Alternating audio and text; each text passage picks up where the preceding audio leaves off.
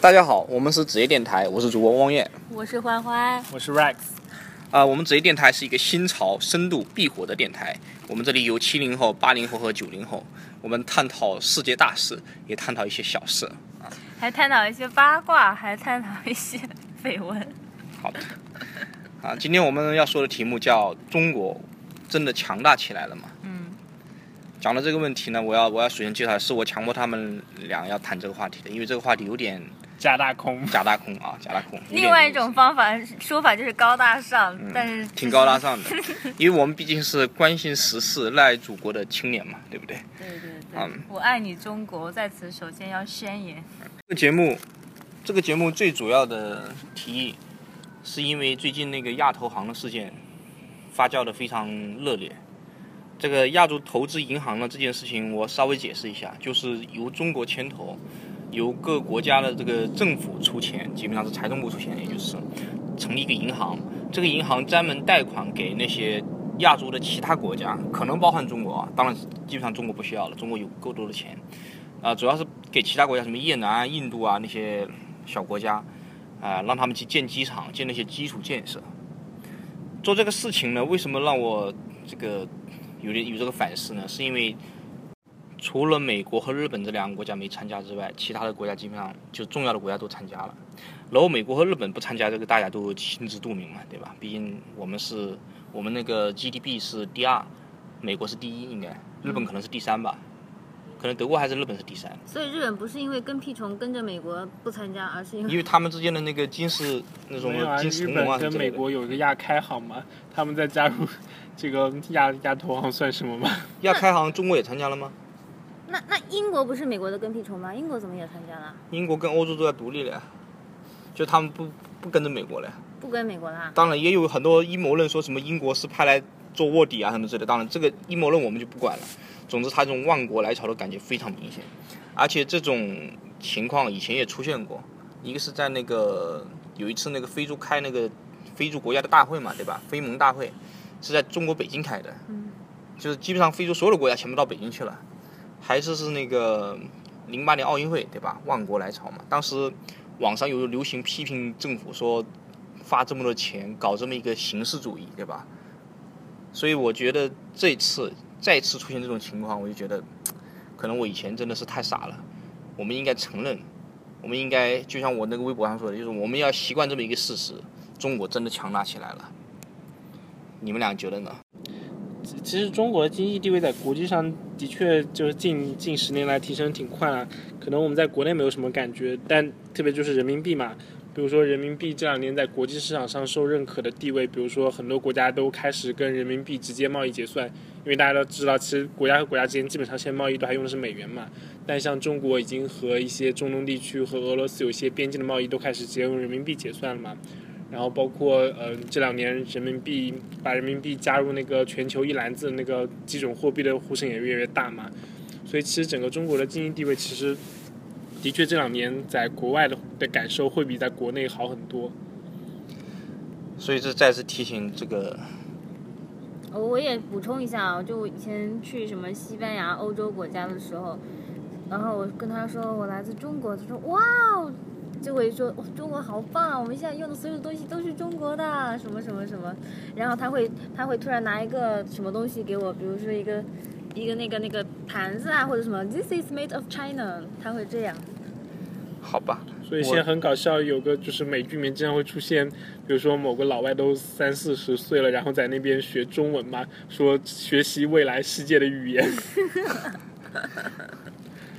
这个以前我总觉得好像是那个自吹自擂嘛，特别是中国有一段时间推那个什么孔子文化学院、孔子学院嘛，对吧？嗯据说在国外不怎么受欢迎，因为那些老外也不不怎么鸟，对不对？对，因为它其实是到后来变成了一个意识形态的一个推广，所以嗯其实在国外走的不是特别顺利，好像开张那几家很多都已经倒闭了吧？啊，那差不多了，嗯，估计是差不多了。所以这种这种这种情况综合来看，中国确实是应该说是强大起来在，经济上，经济上。所以我们在接着往下讨论之前，我们要介绍几跟听众朋友们介绍几个单词啊，可能有些人已经知道了，一个叫自干五，一个叫五毛，还有美分，还有什么来着？带路党，带路党。OK，呃你，自己解释。五毛是指那个，就是大家我们知道那个我们政府为了干干扰，呃，负责叫引导这个舆论，对吧？会有组织的雇一批人来做这个发帖啊什么之类的，引导这个舆论嘛。那个人我们称之为五毛，他们是有工资的。政府受受政府雇佣的水军嘛。嗯，啊，也可以这么说。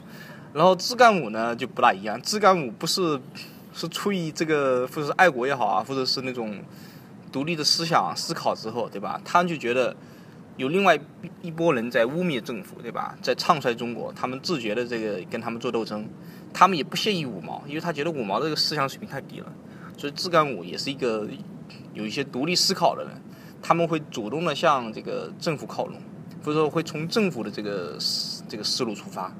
所以经常被其他人骂，是吧？说你自干五，你这个多多丢脸了，对吧？人家五毛至少是拿钱是一个职务行为嘛，你这个自干五简直就是这个思想落后啊，道德败坏啊什么之类的。看了，我觉得我好像已经变成一个自干五了。美分呢是很呃另外一个，就是好像是美国人也会雇佣一些真正的水军在中国，但是这个事情我一直没有得到证实，就是没有没有真正的证据证明了美国真的会雇佣中国的人去当水军。呃，带路党是另外一个，带路党是说，呃，这些人天天盼盼望着中国崩溃，对吧？然后呢，他们把美美军带到中国来，然后他可以当那个带路党就是汉奸，可以这么理解，对不对？网上这些人天天吵得不可开交啊。对啊。那什么天涯论坛，还有那个什么铁血军事，是叫这个名字吗？啊，有一个这么一个论坛，我很少去逛它。啊，天涯我也很少逛了。凯迪呢？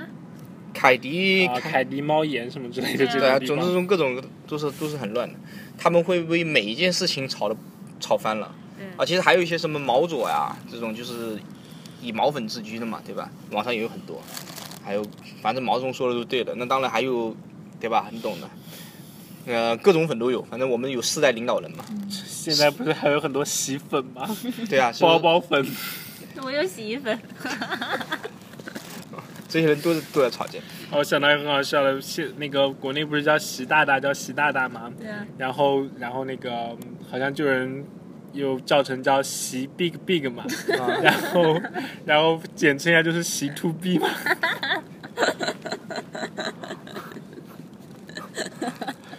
啊，但是这个这个是其实蛮好玩的，就是习大大是一个称呼爷爷的那个角色，对吧？但是彭彭妈妈还有人说是，对吧彭？妈妈，彭妈妈这样就对不上号了，啊，这都是小事情了。啊、真正重要的是这些人为了这个，或者是立场也好，或者看法也好，反正他们每天都在吵。那么最基本的就是我们前面说的，中国是不是真的强大起来了？带路党啊，还有这个美分啊，还有毛左呀、他们都觉得中国是在滑向深渊，对不对？那自干五，自干五像我这么对吧正气的自干五，就会觉得中国真的是强大起来了。话说那个 Rex 同学和欢欢，你们俩是自干五还是毛左还是什么之类的？你们定位。政治觉悟太低了，什么都不是。好，你就是叫陆墨路人粉啊。Rex 呢？算算美分吧。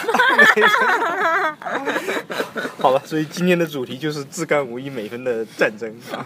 路人甲路过，然后如果如果听众朋友们发现这个我们的这个录像里面有一段那个背景的歌声，那是因为河对岸有人在唱歌啊。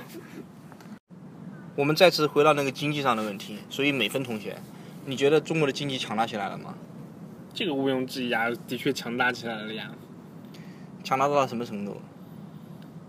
呃，我们现在人那个 GDP 总量已经占全球第二了嘛。其实，就很多人会说，其实我们如果看人均 GDP 的话，其实还在是一百名开外，是吗？我不知道，好像是啊，反反反正不高了。正排名不高了，然后总量是第二嘛，然后很多人就说看总量没有意义啦，看人均才有意义。其实这是一个误区嘛，就是当你的经济总量达到一个水平的时候，其实呃一个国家，比如说它的那个外交地位，一个在国际上的经济实力，其实主要还是看这个经济总量来决定的。所以中国世界第二就已经决定了，对吧？就是这么一个情况。啊，这个我们我们没有分歧，我们讲一下有什么有什么分歧的。我觉得我们有分歧的地方就在于，就是中国这种经济模式可不可持续了。那你简单简单的讲一下中国的经济模式是什么？中国其实呃，过去这么几十年里面，其实就从改革开放以后嘛，其实我们所所谓的这种呃教科书上怎么说的，以计划经济为核心，然后什么市场经济为辅助，巴拉巴拉，反正反正就是国家这个东西调控它调控的那个那个干预度非常强嘛。比如说国家决定了那个政策，决定了资金的走向，政策决定了我们今年哪几个国企要垄断哪几个行业之类的。的确，在一个经济体，特别像中国这样后发至上的时候，这样的模式其实是有意义的嘛，因为它的确就是我们说的那种集中量办大事、效率优先嘛。然后我们可以比如说集中去搞这些电信业啊，去搞这些石油行业啊，的确可以发展特别快嘛。但是你到了呃一定程度的时候，比如说就是我们把别人走过的路都已经走完的时候，我们开始要自己做领路人的时候，我们会发现这个模式其实不适合走下去的。其实市场经济它的优势在哪里？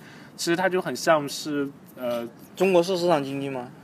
啊，我说市场经济优势嘛，现在中国的确不是完全的市场经济嘛。中国是具有中国特色社会主义的市场经济。啊，好，黄哥已经睡着了啊，我们我们接着聊我。没睡着啊，啊，其实市场经济它的一个优势就在于，就是有点像一个进化的概念，就是适者生存、劣者淘汰那种嘛。它是呃，这个是的确市场经济会降低效率，但是这个市场上经过充分完全的竞争之后，大家会找到一条最合适的一个呃一个生存、一个进化的一个路径。为什么美国没有出高铁？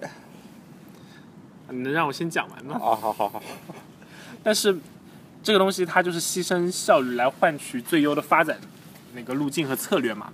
所以中国其实在过去几十年里面，好处就在于我们已经我们要走的路都是别人已经走过的路，所以我们只要呃老老实实集中力量在在别人走过的道路上加速跑就可以了嘛。但是当有一天我们跑到前面跟人家肩并肩的时候，这个时候问题就来了，接下来我们不知道该往哪跑了。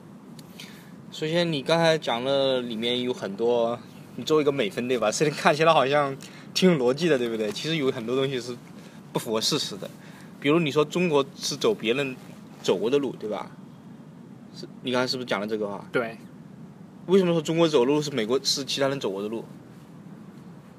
中国这么一一个大的国家，对吧？从那个就是完全没有工业化基，也不是说完全没有工业，就是工业化基础那么弱的那种国家，他走的路现在一下子到了是 G GDP 第二，是哪个国家能够走到的？中国花了多长时间？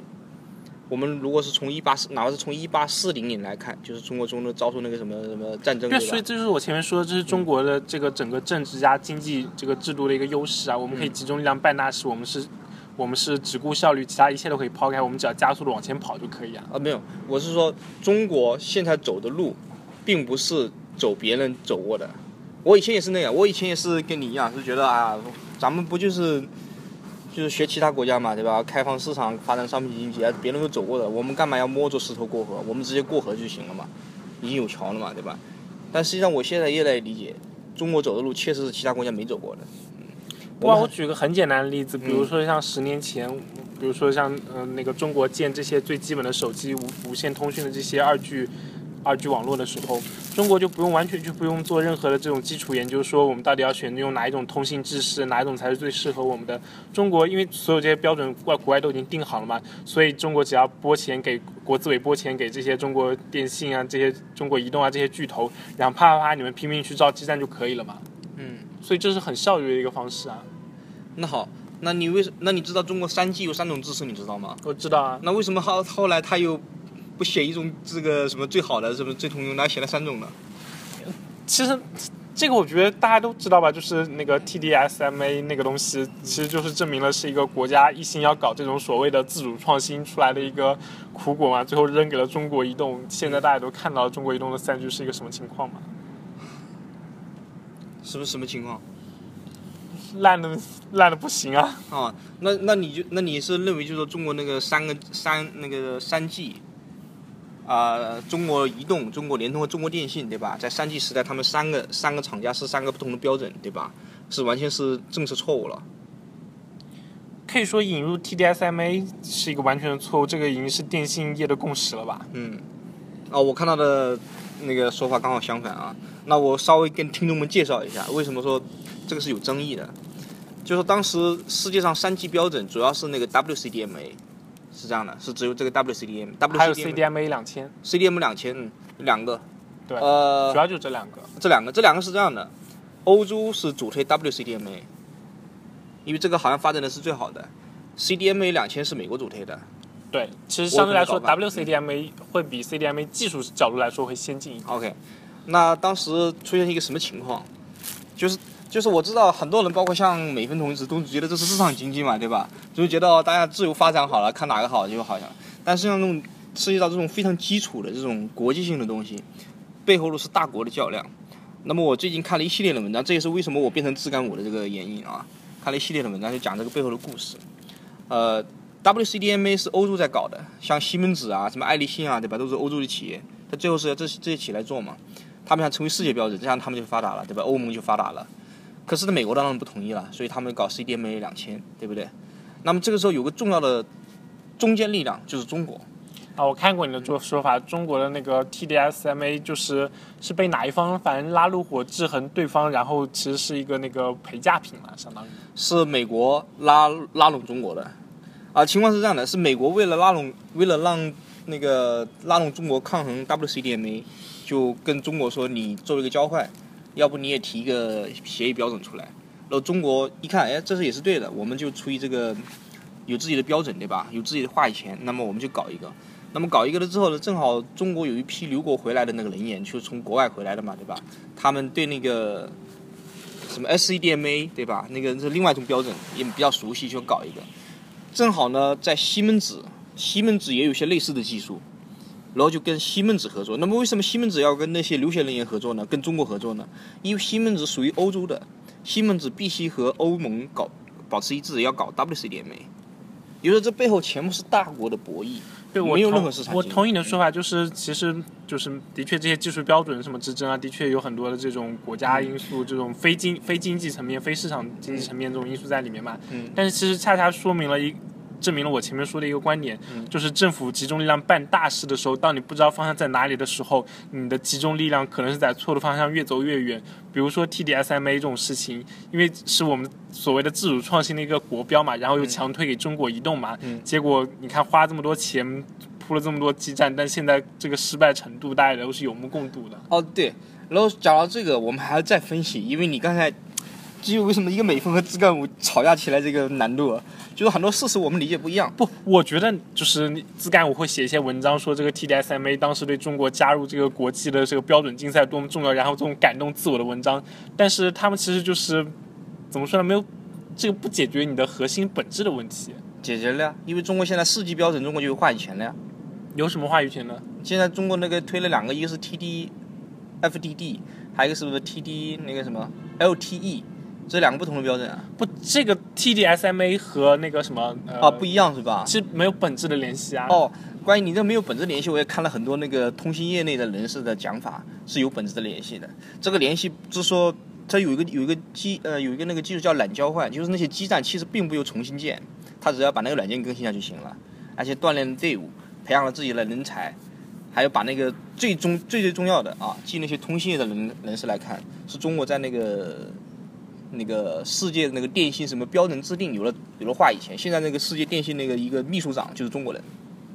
啊，虽然我不是非常对这些东西精通，但是我觉得他前面的论述已经典型的表明了自干五这种感动自我的这种哦情，怀。这不是感动自我，这就让我感觉到，这也是我为什么要反思，就是我以前总觉得国家领导都是笨蛋，对吧？我以前也觉得，我们一个小破国家，一个一个发展中的国家，对吧？你三 G 要搞三种制式出来，这不是穷折腾吗？但是后来哦我我们让我们让路人欢欢来谈一下他的感受吧，不要我们俩在这一直争了。哪方面的感受啊？你是觉得国家领导人都是笨蛋，还是觉得国家领导人其实比美分党 Rex 要聪明一些？是国家领导人对啊很聪明，对啊，但不代表美分党不聪明啊。那你说的，你说的你那个美分党 Rex 同学的那些一点点小意见，对吧？会比那个国家领导人还要聪明吗？各有道理的。不，这就是一种很荒唐的一种想法。你既然说是你的想法，竟然是一些个人的意志能决定整个国家的走向，你不觉得这是很荒唐的一个想法吗？没有，我是说，我们就一我们简单的回到回归问题的本质。你觉得中国三 G 发展的时候搞三种标准出来，是不是一个愚蠢的决策？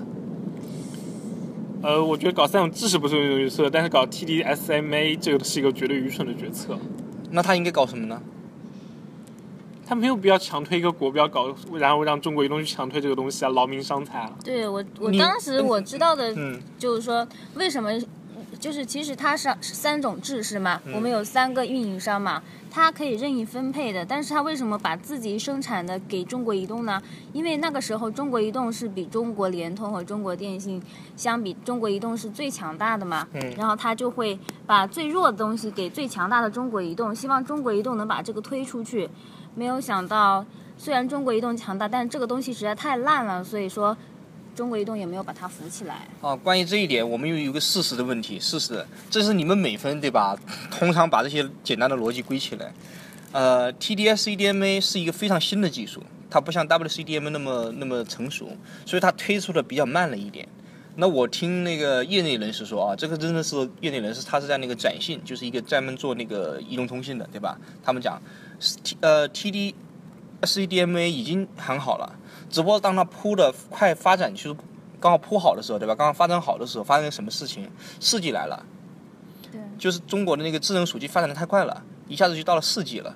所以当时那个呃，中国移动还吵了一下，就是说到底是把这个三 G 停掉，还是接着铺三 G，这是有的。所以说你说 TDS、CDMA 让那个中国移动什么失去客户啊什么之类的，没有那么严重，而且。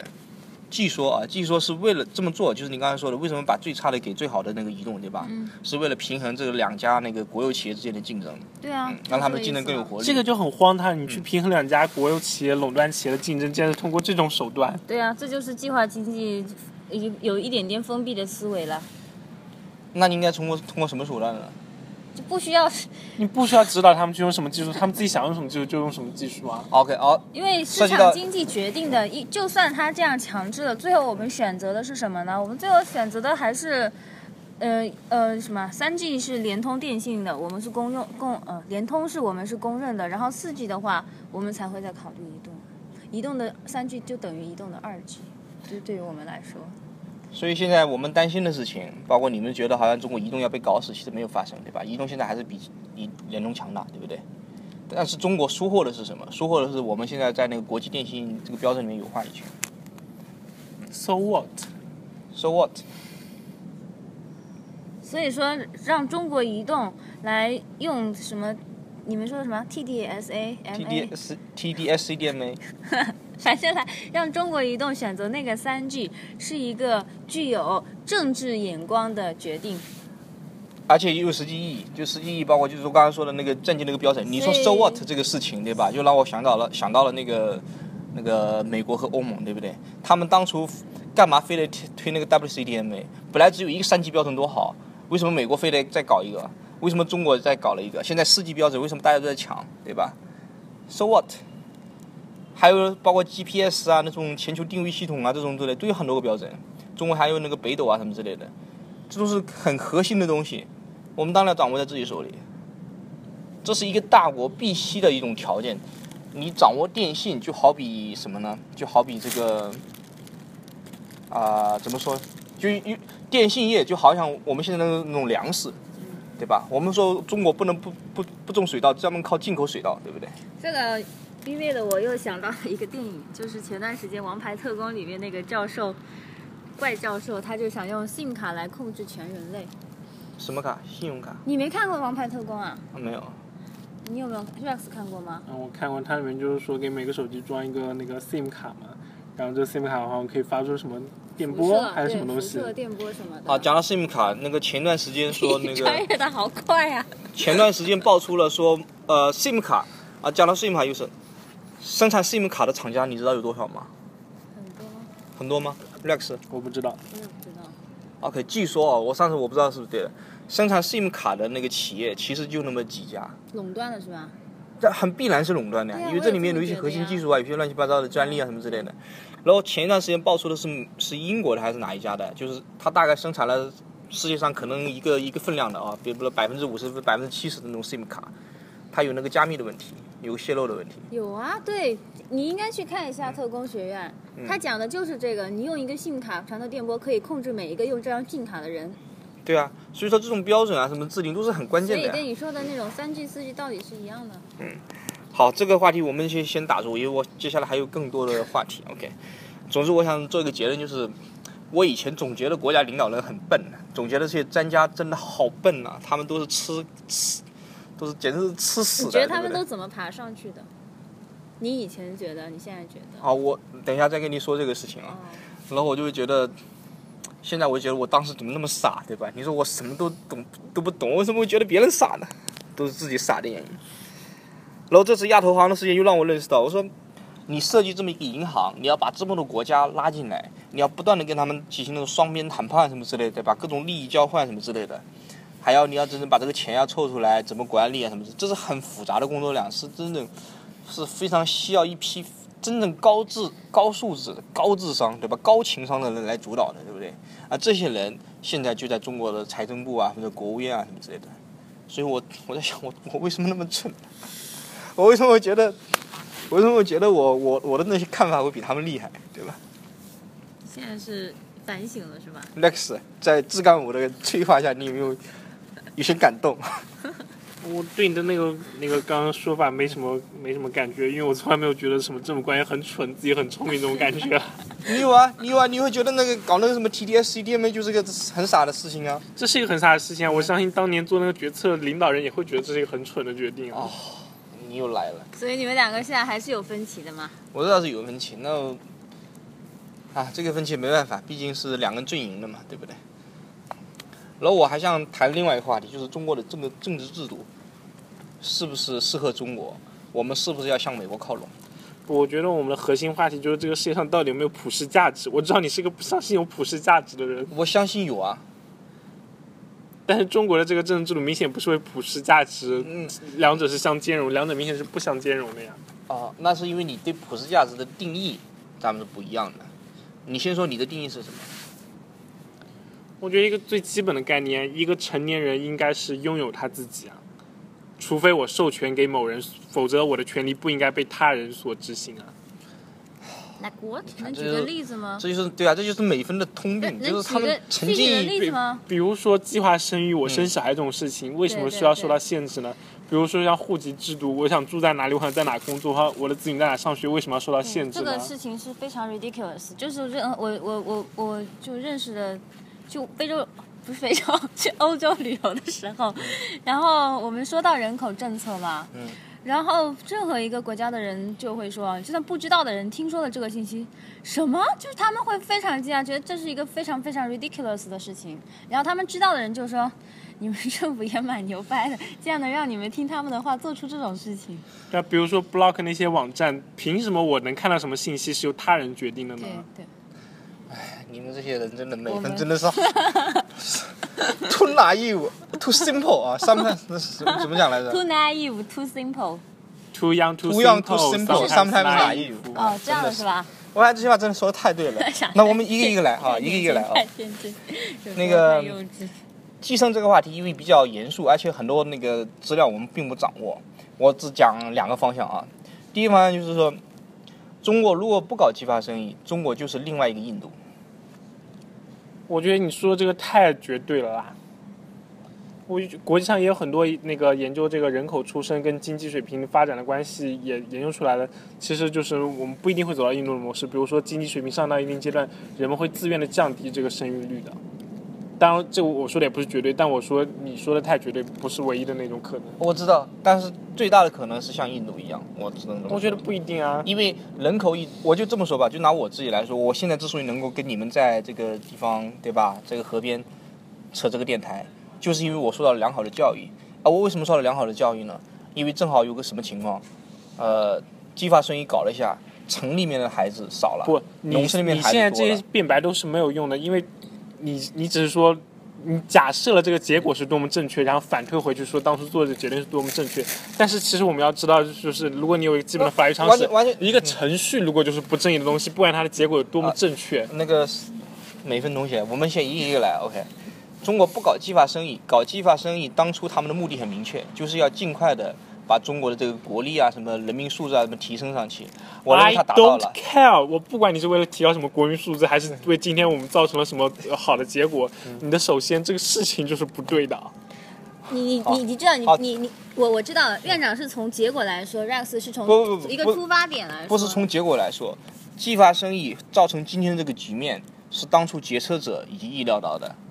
OK，所以决策者又是伪永远的伪光正吗？不是，应该应该应该这么理解，是决策者、呃、他觉得他能为中国人做一件正确的事情，而绑架了我们在某一个时代的自由对对对权利。我我要纠正一下啊，我并不是拿今天的结果来反推以前的决定是对的，而是当时决决策者就是意料到今后会有这么好的结果来做的这个事情。Under no circumstances，你应该做都不应该做这样的决定。OK，然后我们现在在讨论一个比较核心的，为什么为什么你。觉得为什么你觉得这个决定是你不能接受的？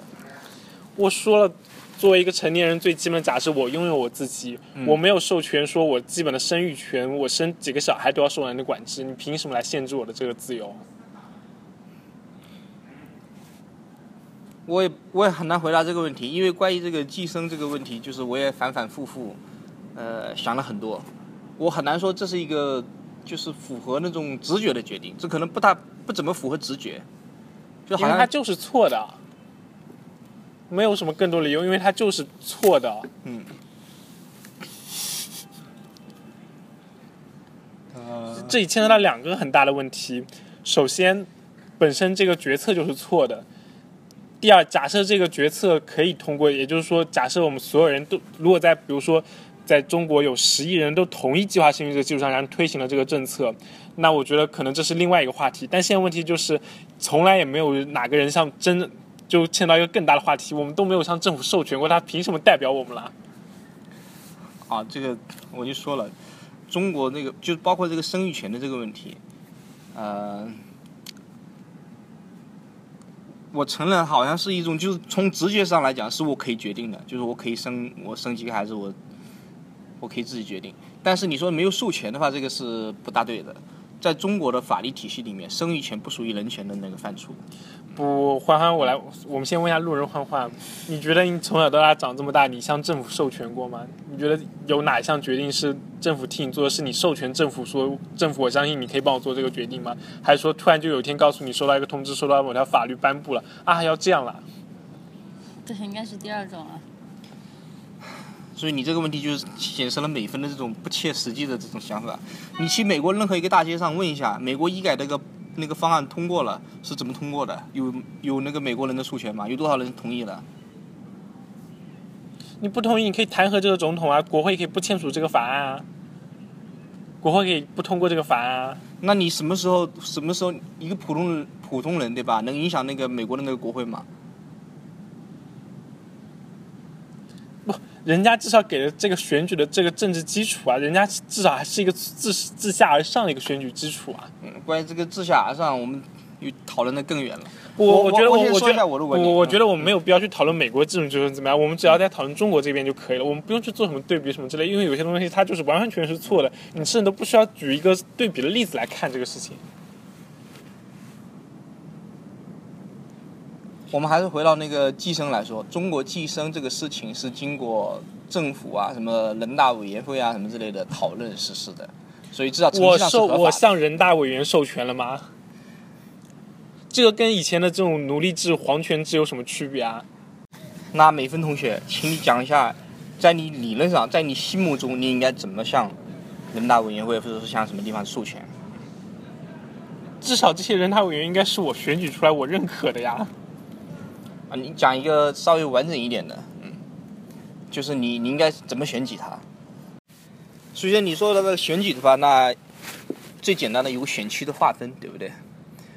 是不是对啊，？OK，现在假设你和另外九十九个人，总共一百个人，OK，你们这一百个人里面要从选出一个人来代表你们这一百个人，这是正常的，对吧？嗯然后呢，你们你们假设你们是按啊、你的条件，你的核心关价值，OK 是支持同性恋合法化，好吧？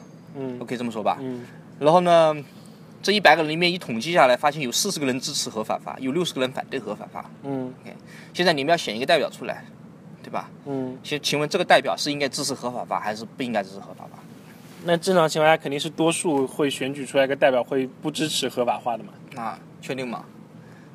对啊，啊，确定。所以这里面有个最高原则，就选举是一个原则，对不对对？OK，另外一个原则就是多数决定少数，对吧对。？OK，你可以不同意这个原则吗？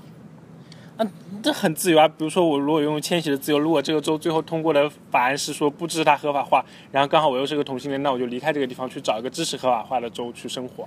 OK，美芬同学，请你注意你刚才那个假定。OK，所以你就迁徙到了一个支持同性恋合法的州，对吧？对，然后那个州里面的居民，是不是不得不反向迁徙？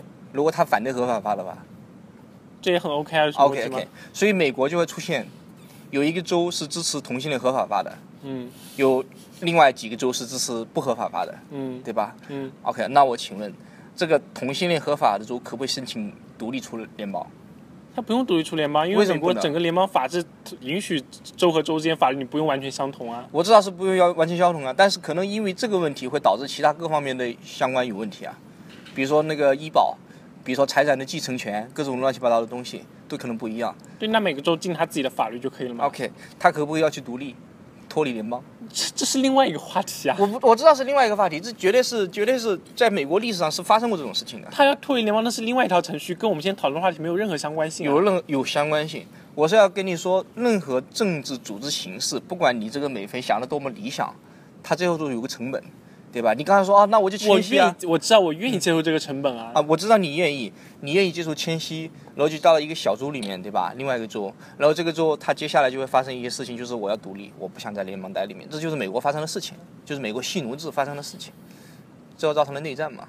我觉得你觉得很特殊现在美国州，比如说支不支持堕胎，支不支持枪支，支不支持同性恋，每个州都不一样啊。人家美国现在那是因为他们没有出现那种，就是你说的那个迁徙的这个问题。比如说，加州它有支持，有一半人支持那个堕胎合法，有一另外一半人不支持堕胎合法化，对吧？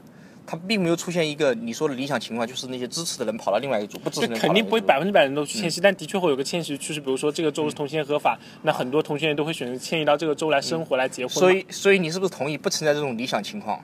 就是你如果觉得这个州是支持合法化的，对吧？然后你不同意，你就跑走了，不存在这个情况。这这是一个就是最极端的假设嘛。那大多数人，比如说支持枪支管制和不支持枪支管制，嗯比如说我呃，我是一个不支持枪支管制人，但我生活在一个枪支管制的州嘛，对，我可能心里会觉得有点不爽，但 OK，我也可以 live on 嘛，我也可以继续在这边生活下去嘛。嗯，就是这个东西本身，它如果一个州所以一个联邦法律，对，比如说这是一个灰色地带，是不是？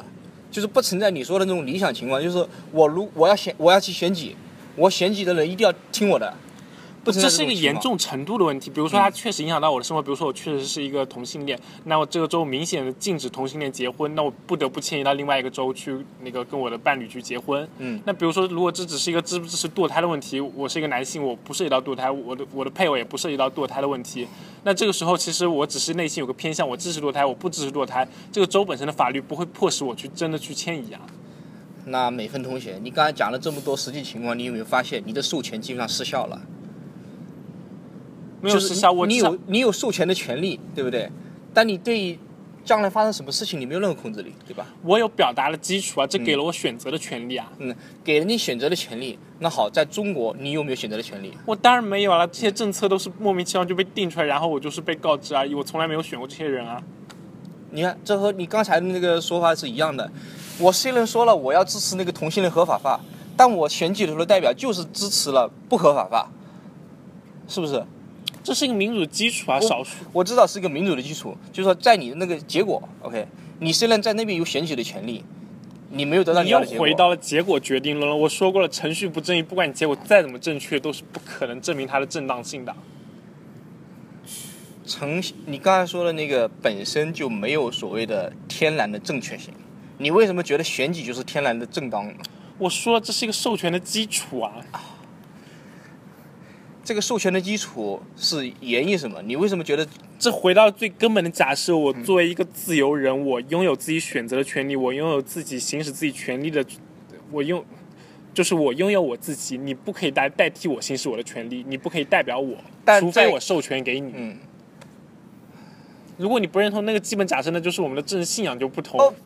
我是政治信仰不同，本来我们的政治信仰就不同，可是你讲一直在授权授权，然后呢，我我要提醒你，就是不存在这个所谓的理想模式下的授权。我刚才举的是一个那个同性恋婚姻合法合法化的例子，对吧？那么从最初的授权的那个角度，你是不是希望能够授权到支持你的人，支持你想法的人，是还是不是对，如果最后我支持那个人他没有当选，那是另外一回事情。？OK，你是不是希望找到这样一个人，对吧对？OK，然后我们前面也提到了，那个选区是肯定要划分的，对吧对？OK，所以同性恋是只是其中的一个话题，对不对？对所以你你能够找到一个在，假如说有五个话题，对吧？有一百个人，一百个人有五个话题，那么之间的组合是有多少？你觉得能够找到一个人能够让所有人满意吗？对，的确不可能啊。嗯所以，但是你这个逻辑就很荒唐。比如说，好像就是满分是一百分，然后美国现在做到了八十分，然后所以我们一个零分的国家就应该嘲笑说啊，你都没有考到一百分。嗯，那为什么你觉得中国没有做到八十分，而是不是八十五分呢？中国明显是零分啊，因为所以根本就这个八十个选举啊。这所以这个八十分你是按那个形式来投票，对吧？是哦，美国人他投了这个票，所以他是八十分，对不对？那我为什么我不可以按结果来算这个分数？我们在讨论有没有授权这个事情啊？嗯 我知道知不知道我讨论什么？中国也有他授权的程序，只不过是你不认同而已。中国知道什么授权啊？是哦，那我就讲最根本的授权，中国人民 OK，把这个执政的权利交给了共产党，这是最大的授权。中国人民定义它，什么是中国人民？怎么定义这个中国人民？中华人民共和国国籍，什么时候？比如就拿我，就拿以我为举例，我什么时候授权给中国共产党来执政了？那个时候你还没出生。那时候我还没出生，所以我就授权给他了。难道你要你出生了之后要重新授权一遍吗？难道一个美国人出生了之后，他要把国会全部选一遍吗？他要把州长全部选一遍吗？我真是为美分这个这种理想主义的思路给醉了。我也不想跟你诡辩下去了。破坏，你还有什么想讲的？我在当你们两个吵架，然后我做路人甲的时候，然后我在朋友圈发了一个信息，我说如果对于中国当时做计划生育这件事情啊，然后你们是觉得是利大于弊呢，还嗯，是然后还是觉得就是说如果没有计划生育的话，现在中国会变成印度的样子吗？然后呃回复了几条，有一个人说会。然后呢，一个人说文明文文化文明提升，一切都可以诉求。然后一个 超级无敌可爱的姐姐说印度很牛。然后还有一个人说没有计划生育，中国也不会变成印度。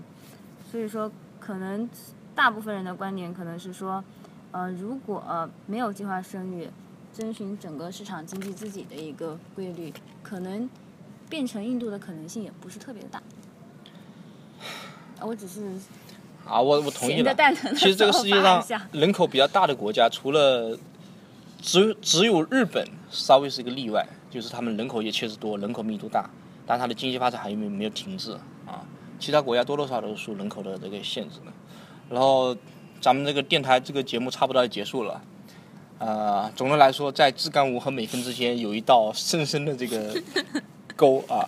然后吵着吵着，我就突然发现，为什么这么挺聪明的一个美分，他就是他就不愿意承认现实呢，对吧？觉得你们两个都是嗯很聪明的人，所以聪明起来，聪明的人固执起来也不是一般的固执。为什么明摆着说，咱们这个经济发展，我们说政治决定经济，对不对？咱们的经济发展是要有一个那么那么一个支撑的，为什么就是就会天然的就觉得中国的政治制度就很差，一定要像美国一样，一定要搞个一党制呢，一定要搞个选举呢，对吧？而且有个数学家证明，选举制总会选到一个比较差的人。啊，当然这个我们不扯开谈谈了。总之，咱们这个今天啊，Rex 还有什么想说的吗？美芬同学我没有什么想说的了。啊，千言万语尽在不言中。如果回头我们发现这个听众们对这个事情有兴趣，我们可以再说一期，因为我觉得还没吵出个结果来。这不像是两个人，对吧？讨论的一个啊，你懂的。这种东西聊通宵都很正常啊。朋友们，我们下周再见，晚安。拜拜。拜拜。